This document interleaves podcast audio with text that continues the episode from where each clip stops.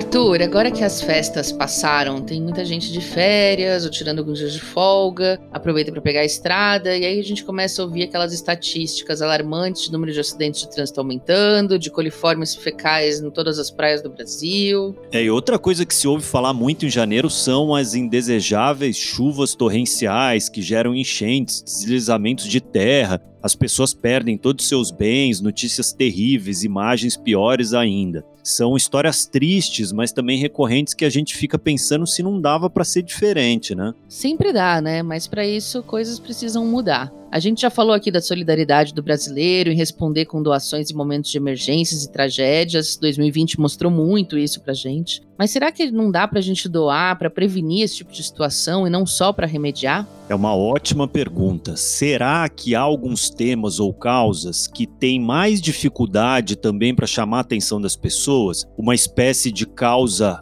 indoável? Essa é a discussão de hoje no Aqui se faz, aqui se doa.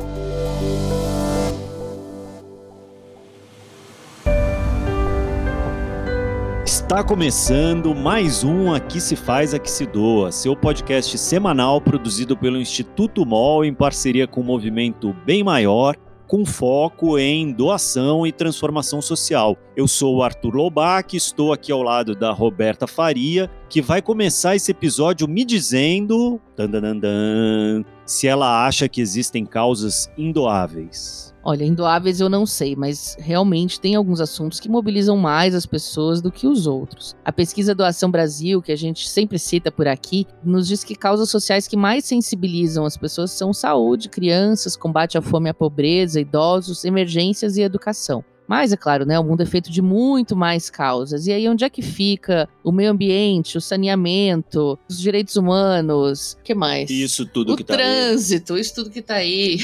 É, e como a Renata Burru, que teve aqui no episódio 4, que falou sobre a pesquisa do Ação Brasil, as causas que menos sensibilizam as pessoas, em geral, são as que envolvem população de rua, dependência química, algumas causas de meio ambiente, moradia, justamente aquelas que apresentam um certo distanciamento da realidade do doador ou por algum julgamento né, associado àquela condição né, da dependência química, por exemplo. Hoje nós vamos ouvir duas organizações que trabalham com causas consideradas difíceis. A Habitat para a Humanidade Brasil, cujo foco de atuação é a moradia digna e o acesso à água, e a Trânsito Amigo, que desenvolve ações contra a violência no trânsito. Só que antes nós vamos conversar com a Flávia Lang, gerente da Tools for Change Brasil e fundadora da Pitanga Mob, que trabalha com captação de recursos. Ela tem mais de 20 anos de experiência em gestão, comunicação, marketing e engajamento público. A Flávia contribuiu com a estruturação e o crescimento de organizações como Greenpeace, Care International, a Plan e também ajudou uma série de instituições a iniciar e desenvolver seus programas de captação de recursos. Ela tem muita coisa para ensinar para gente. Flávia, seja bem-vinda ao nosso podcast. Oi, Arthur. Oi, Roberta. Super obrigado pelo convite. Eu estou muito feliz de estar aqui.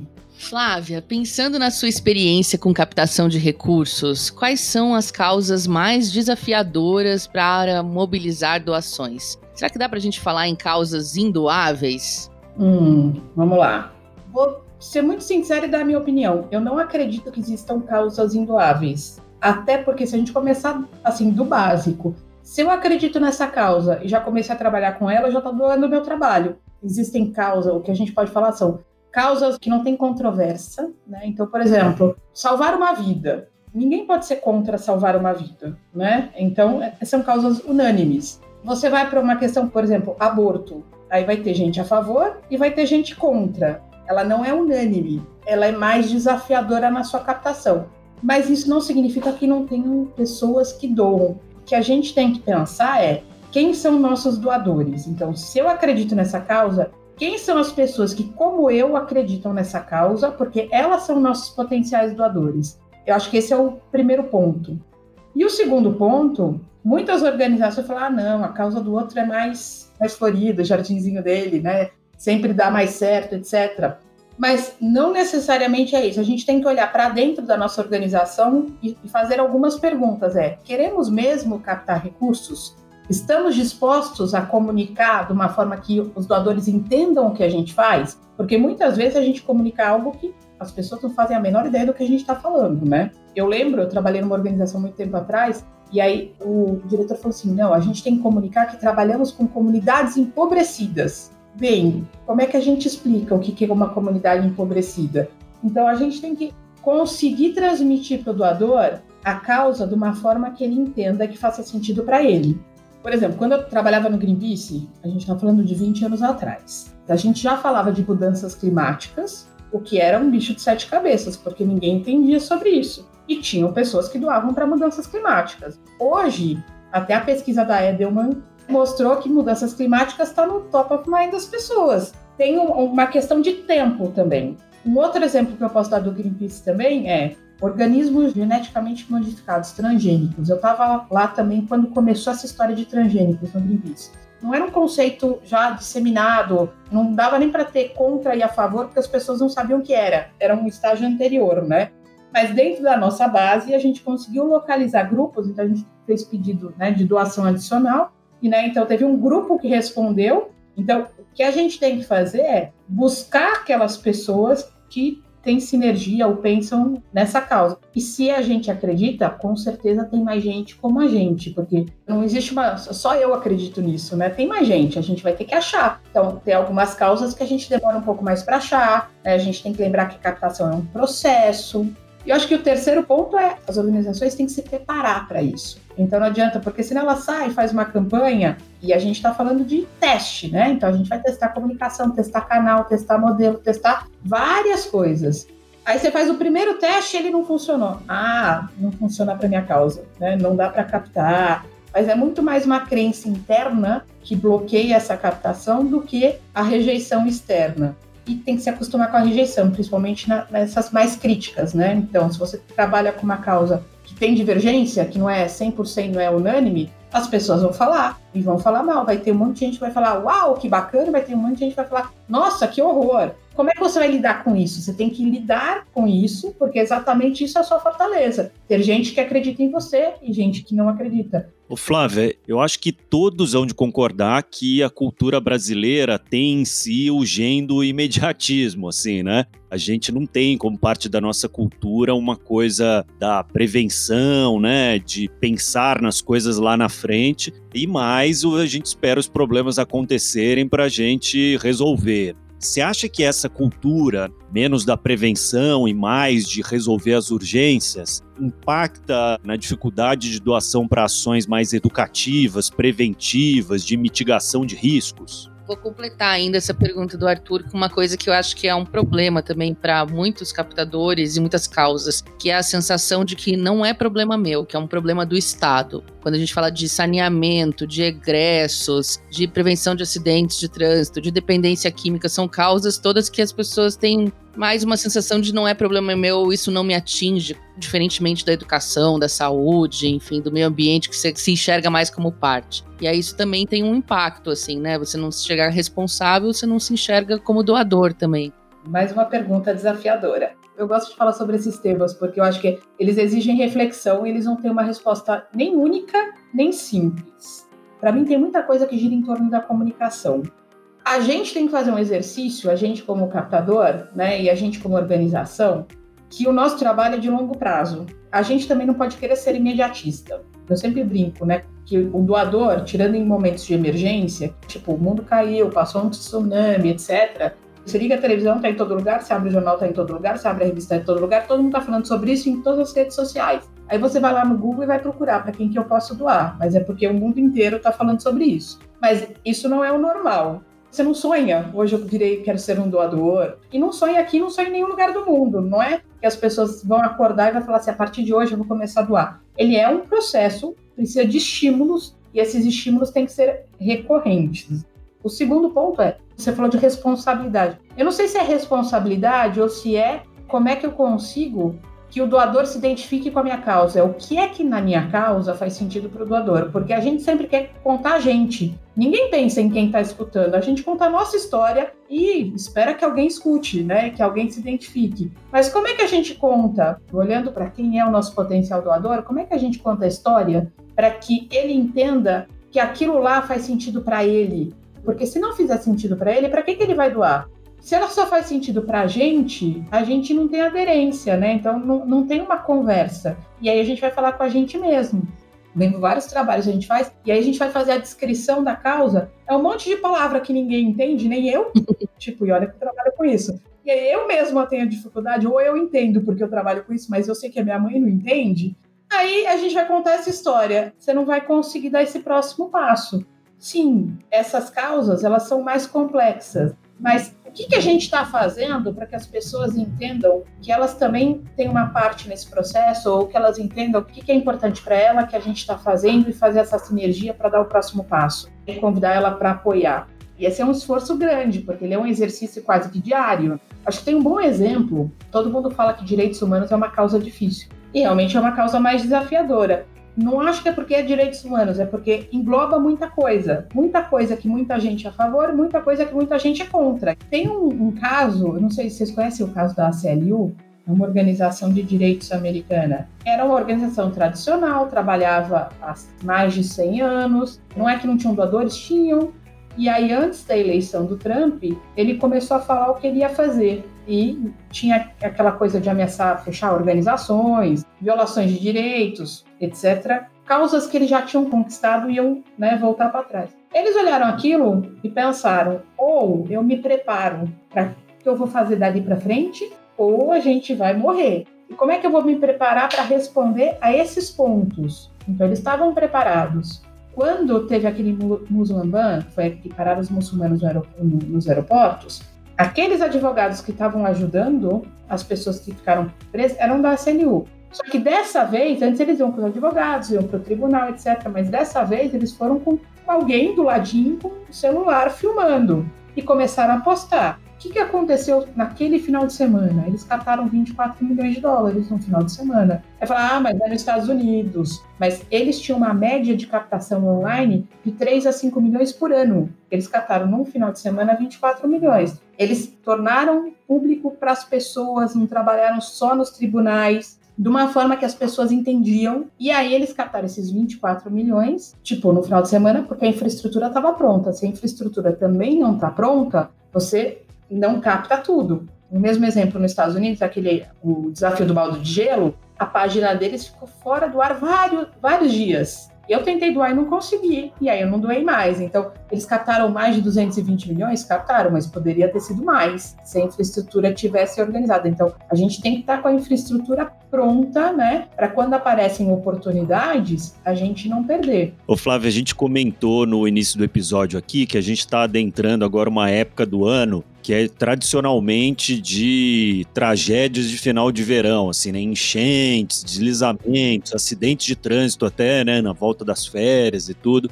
E parece que isso faz parte do calendário, assim, né? Tem algumas coisas que a gente já está preparado para isso vai ter enchente, deslizamento de terra na Serra Fluminense, vai ter acidente na Regis Bittencourt. Nesses lugares onde o Estado falta para corrigir esses problemas, né, para fazer um muro de arrimo na, no barranco que todo mundo sabe que vai deslizar, para corrigir, né, recapear a estrada onde tem acidente sempre dá para o terceiro setor entrar, dá para a sociedade civil organizada se preparar para solucionar esses problemas estruturais. Isso faz parte da estratégia aí das organizações, entrar nesses buracos do Estado mesmo para corrigir esses problemas estruturais tão conhecidos. Tem várias vertentes, né? Essa pergunta existe um movimento e que as pessoas, e aí não sei se pode ser o terceiro setor organizado ou os grupos organizados, porque a gente também tem que demandar pelos nossos direitos. Quando a gente fica quieto e a gente aceita e a gente não cria esse movimento, a gente também está concordando que aquilo está ok. Eu sempre digo que o poder das pessoas pode mudar o mundo, que é isso, né? Então, se a gente vê um problema, se é eu com meus três amigos, eu com meu bairro inteiro, ou eu junto com uma organização, a gente tem que demandar.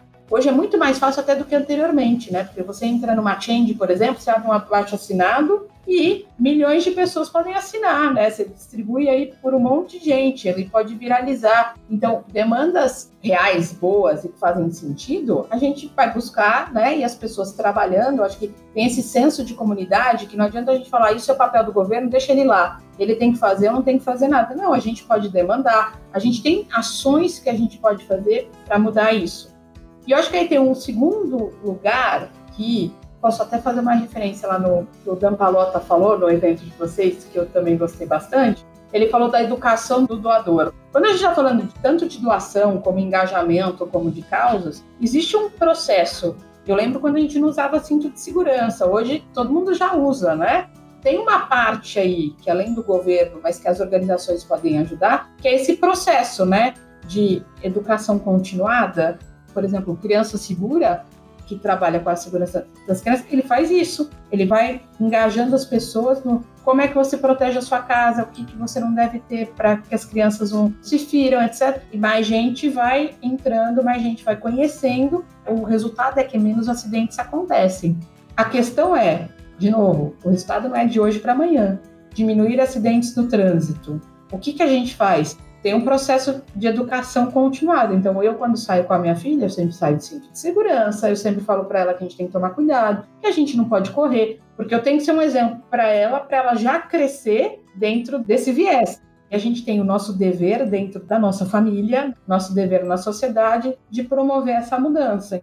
Flávia, para a gente concluir, queria te perguntar e pedir dicas para o pessoal que nos escuta, assim, que estratégias você pode citar rapidamente que fazem parte do pacote básico da ONG que precisa captar para essas questões estruturantes ou complexas, polêmicas, assim. É o contar histórias de pessoas beneficiadas, é ter uma régua de relacionamento que é mensal, semanal, diária, é se colocar mais nas redes sociais, é assumir essa polêmica, assim, você pode dar, assim, três dicas que você acha que são fundamentais? Vamos lá. Acho que a primeira coisa é temos que ter presença digital e presença digital direito, né? Então, tem que ter um site com as informações básicas para quem for pesquisar saber que você existe, uma página de doação, hoje você também consegue, né? Ter páginas de doação com sistema de cobrança, com tudo, não esse setup básico, custos bem acessíveis ou pagando só quando for a doação acontecendo. Então, existem modelos que te dão essa infraestrutura mínima para você começar. O segundo é, eu acho que você tem que repensar na sua causa, olhar quem seriam os potenciais doadores e conseguir contar uma história onde você mostra o que é importante o que é urgente para aquela pessoa. Porque na hora que você dá importância e urgência, é o momento que a pessoa age. Porque se ele é importante, mas não é urgente, fica ali, né? Se é urgente e não é importante, também. Se você tem as duas combinações, né, e você consegue contar uma história que mostre isso, a pessoa vai agir. O desafio é você achar qual é aquela história, né, que tem esses elementos e que a pessoa consegue se identificar, mostra que é importante, que é urgente, que ela vai agir nesse momento. Eu acho que com isso estar presente digitalmente, estar ativo e contando essa boa história, os seus primeiros passos estão ali prontos para você conseguir ter resultado de captação de recursos. Obrigada pela sua participação, Flávio. Foi muito bom ouvir a sua experiência, que é longa, apesar de você ser tão jovem. Super obrigada. Novas perspectivas aí para falar de causas complexas. Obrigada, querida. E a Flávia, não percam, voltam logo mais na rodada Relâmpago.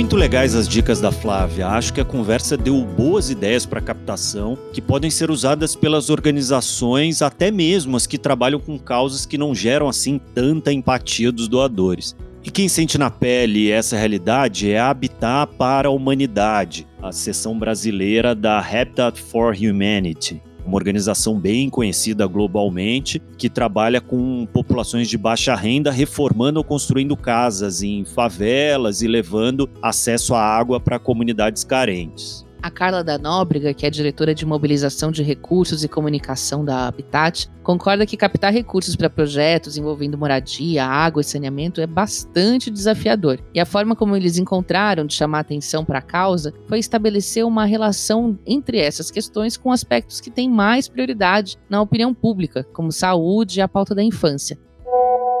Captar recursos para habitação no Brasil é bastante desafiador. Tem um ranking de causas mais atrativas para a captação de recursos e habitação sequer aparece nesse ranking, né? Sempre estão aquelas causas mais clássicas, saúde, educação. Isso já mostra o desinteresse que existe pela causa. Porém, a gente procura contornar essa dificuldade fazendo a conexão entre a nossa causa com as outras causas que são top of mind. Por exemplo, a moradia tem uma relação direta com a saúde da família, com a saúde das crianças. Também temos estudos que comprovam que quando uma criança reside em uma casa adequada, ela performa melhor na escola. Então, para a gente contornar esse desafio de captação de recursos, a gente monta o nosso discurso, a nossa narrativa, sempre conectando a questão da habitação com a das outras causas que são mais atrativas para os doadores. Isso me lembrou aquela sátira do Porta dos Fundos sobre saneamento, em que uma repórter chega a uma comunidade para cobrar as autoridades a dar uma resposta sobre a falta de saneamento. Mas, para sua surpresa, as pessoas estão mais empolgadas com a proposta de construção de um campo de futebol, ironizando aquela ideia errônea, porém infelizmente comum, de que investir em saneamento não dá voto, né? O clássico. Sou irresponsável, sabia? Deveria cuidar da sua comunidade. Mas eu cuido da, da necessidade da minha comunidade. A questão é que essas coisas aí não dão voto, essas coisas de saneamento, esse negócio aí não dá voto. Quer ver? Olha só. Vocês querem saneamento? Sim, saneamento! Sim, sim, queremos, queremos! Agora eles querem. Agora, vocês querem campinho de futebol com churrasqueira?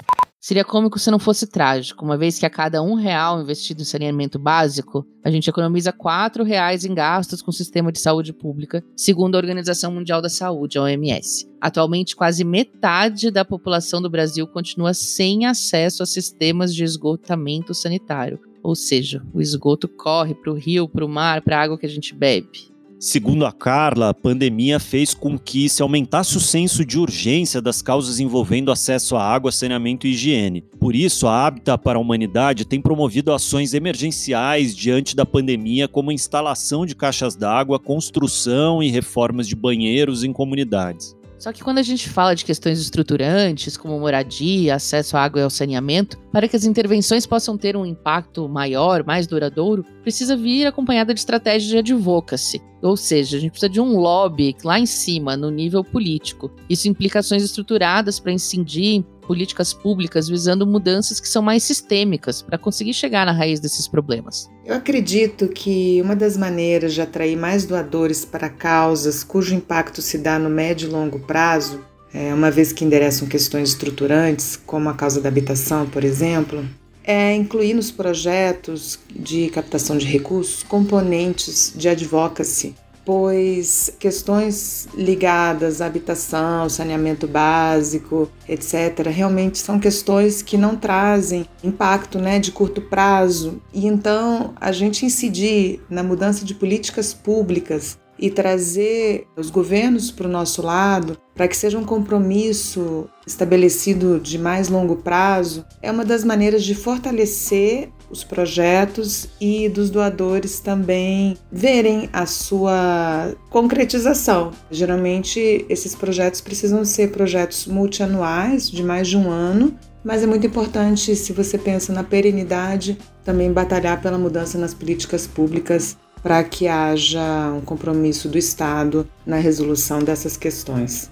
Outra questão muito importante que traz dados alarmantes são as estatísticas relacionadas à morte por acidente de trânsito. Né? O Brasil está na quarta posição entre os países com mais mortes relacionadas a essa causa no mundo, ficando atrás apenas da China, Índia e Nigéria, de acordo com a OMS é muito triste não só as mortes, né, mas também as sequelas que esses acidentes causam na vida das pessoas, o impacto disso na saúde pública. No Brasil, uma pessoa morre a cada 15 minutos por causa de acidentes de trânsito e a cada dois minutos, um ser humano sofre sequelas por causa de ferimentos.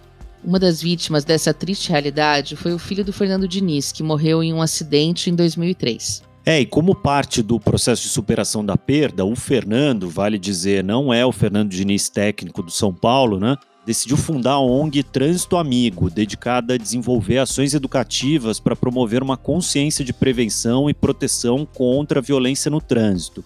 Apesar dessa causa ser super urgente e impactar muito o cotidiano de todo mundo nas cidades, o Fernando conta que até hoje ele tem que tirar dinheiro do próprio bolso para levar as ações da organização adiante.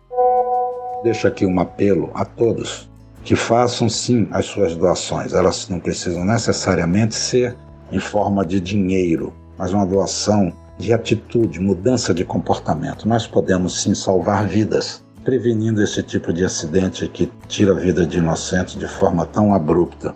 No Brasil, a gente essa parte ligada a trânsito, ela ela não muita facilidade para captar recursos. Eu tenho nesses últimos 17 anos trazido a Trânsito Amigo com recursos próprios, viajado pelo mundo inteiro, Índia, Rússia, às vezes sim, algum organismo internacional, mas com muito pouco incentivo aqui da, da parte nacional. Então é preciso despertar para esse tipo de atitude. Pois é, o Fernando tem razão. A gente precisa repensar as nossas atitudes e como nós encaramos causas que nós consideramos importantes e qual a nossa ação para que elas avancem. Exato. E os produtos sociais, às vezes, podem ser uma maneira de fazer essa roda girar, né, Arthur? A gente sempre fala desses produtos aqui. São aquelas mercadorias que ajudam alguma causa só de você comprá-las. A Duda vai trazer para a gente hoje uma iniciativa muito bacana que tem a ver com a nossa conversa sobre causas complexas. Oi, gente! Eu sou a Duda Schneider e esse é o quadro Produto Social da Semana. A gente sabe da grande dificuldade que existe hoje para os ex-detentos na busca por um emprego digno. É uma situação bem delicada, mas tem uma marca chamada Pano Social que luta para mudar essa realidade através da confecção de roupas, acessórios e uniformes. Essa marca existe há cinco anos e eles contratam, de forma direta e indireta, egressos do sistema prisional, além de indicá-los para redes parceiras. Eles contratam esses colaboradores, alocam eles na rede de produção, fazem capacitação nas oficinas de confecção homologadas e fazem todo o acompanhamento do processo. Com isso, eles conseguem aumentar o impacto positivo, oferecendo oportunidades de trabalho digno e profissionalização no ramo da confecção. Então é um trabalho super legal, já são mais de 5 anos fazendo isso e mais de 30 egressos já foram contratados para trabalhar com eles.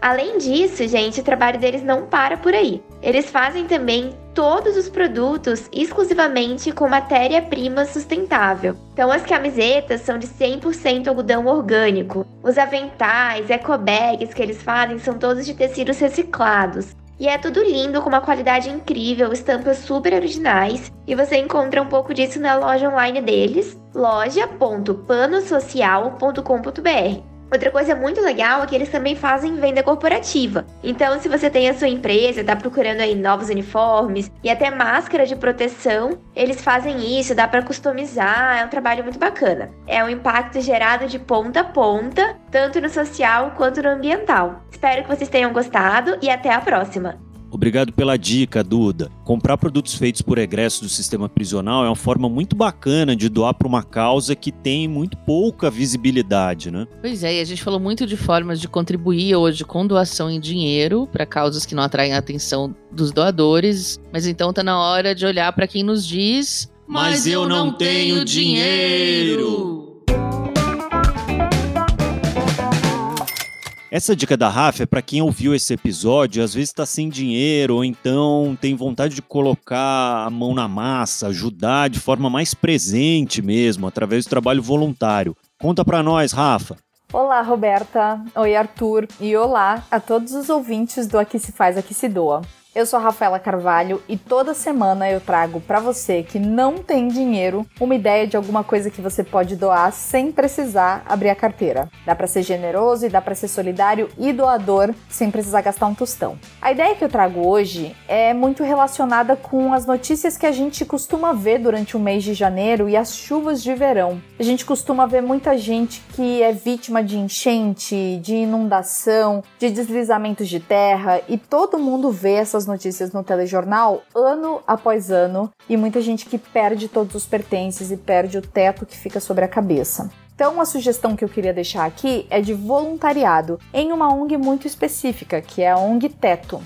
A ONG Teto já atua em 19 países aqui da América Latina e no Brasil eles estão presentes há mais de uma década. E o trabalho deles, gente, é muito voltado para unir comunidades e voluntários. Então é um diálogo aberto para saber o que, que comunidades que estão em situação precária, inclusive de moradia, precisam. Você pode ser voluntário na ONG Teto de dois jeitos específicos. Um deles é sendo voluntário esporádico, e aí você participa de atividades pontuais como arrecadação de dinheiro no farol, construção de moradias emergenciais ou levantamento de informações socioeconômicas, ou você pode ser um voluntário fixo. E aí é uma seleção que acontece semestralmente e quando você aplica para essas possíveis vagas, você se compromete a ajudar a ONG numa dedicação média de 6 até 8 horas semanais. Você não precisa saber martelar um prego em uma parede para você ser um voluntário. Dá para ajudar de outras maneiras, que nem eu expliquei aqui. Mas se você quiser ter mais informações, é só acessar o site que a gente vai linkar no post desse episódio. E o que é muito legal dessa ONG, gente, é que eles querem mobilizar jovens voluntários. Então, se você nunca foi voluntário na vida e você não sabe por onde começar e você quer fazer o bem e você quer ajudar a construir uma sociedade mais justa, é um bom jeito de você dedicar o seu tempo. Eu espero que essa sugestão tenha ajudado vocês. Se você tiver uma sugestão de alguma coisa que você pode doar que não é dinheiro, é só escrever para instituto@editoramol.com.br e pode ser que eu te encontre aqui na semana que vem com uma sugestão para o que se faz a que se doa. Até mais. Muito legal, Rafa. A Teto tem um trabalho muito sério. Trabalhar como voluntário com eles é uma forma de ajudar a contornar essas tragédias de verão já tão conhecidas da gente. E eu reforço aqui o pedido dela: não deixe de nos escrever para sugerir outros produtos sociais ou outras formas de doar que não sejam monetárias. O episódio está terminando e vocês já sabem, a gente não encerra sem a nossa rodada relâmpago. Vamos voltar a ouvir a Flávia e ver o que ela respondeu. Bem-vinda de volta, Flávia. Flávia, a gente vai te fazer umas perguntas, você responde com o que vier à cabeça, bem rapidinho, sem pensar muito, tá bom? Ok. Vamos lá. Um, qual foi a sua doação mais recente? Fundo Baobá e Anistia Internacional. Ótimas escolhas. Dois, o que você queria ter sabido sobre doação mais cedo na sua vida? Que todo mundo pode doar. Eu queria ter começado a doar criança. Quem te inspira a doar mais? Minha filha, que é uma das maiores doadoras. Hoje, ela olha para a televisão, toda vez que passa um anúncio, ela fala: a gente já doa para essa organização, então temos, né? Vamos contando e doamos para umas 10 organizações e ela que faz a escolha. Quatro, qual é sua causa do coração hoje? Ui, essa é difícil, mas vamos lá. Direitos, eu acho que aí todos, né? Direitos humanos, de uma forma em geral, entra da criança, tem uma filha, então a gente tem que pensar nessa questão. E meio ambiente. Cinco, para terminar, uma sociedade que sabe o que é cultura de doação é uma sociedade mais justa. Excelente, muito bom, Flávia. Obrigado pela participação. Foi uma aula hoje. Espero que a gente tenha a oportunidade de ter você de volta aqui em outros episódios para a gente aprender mais um pouquinho. Super obrigada, adorei o convite e pode convidar quantas vezes quiser que estou disponível.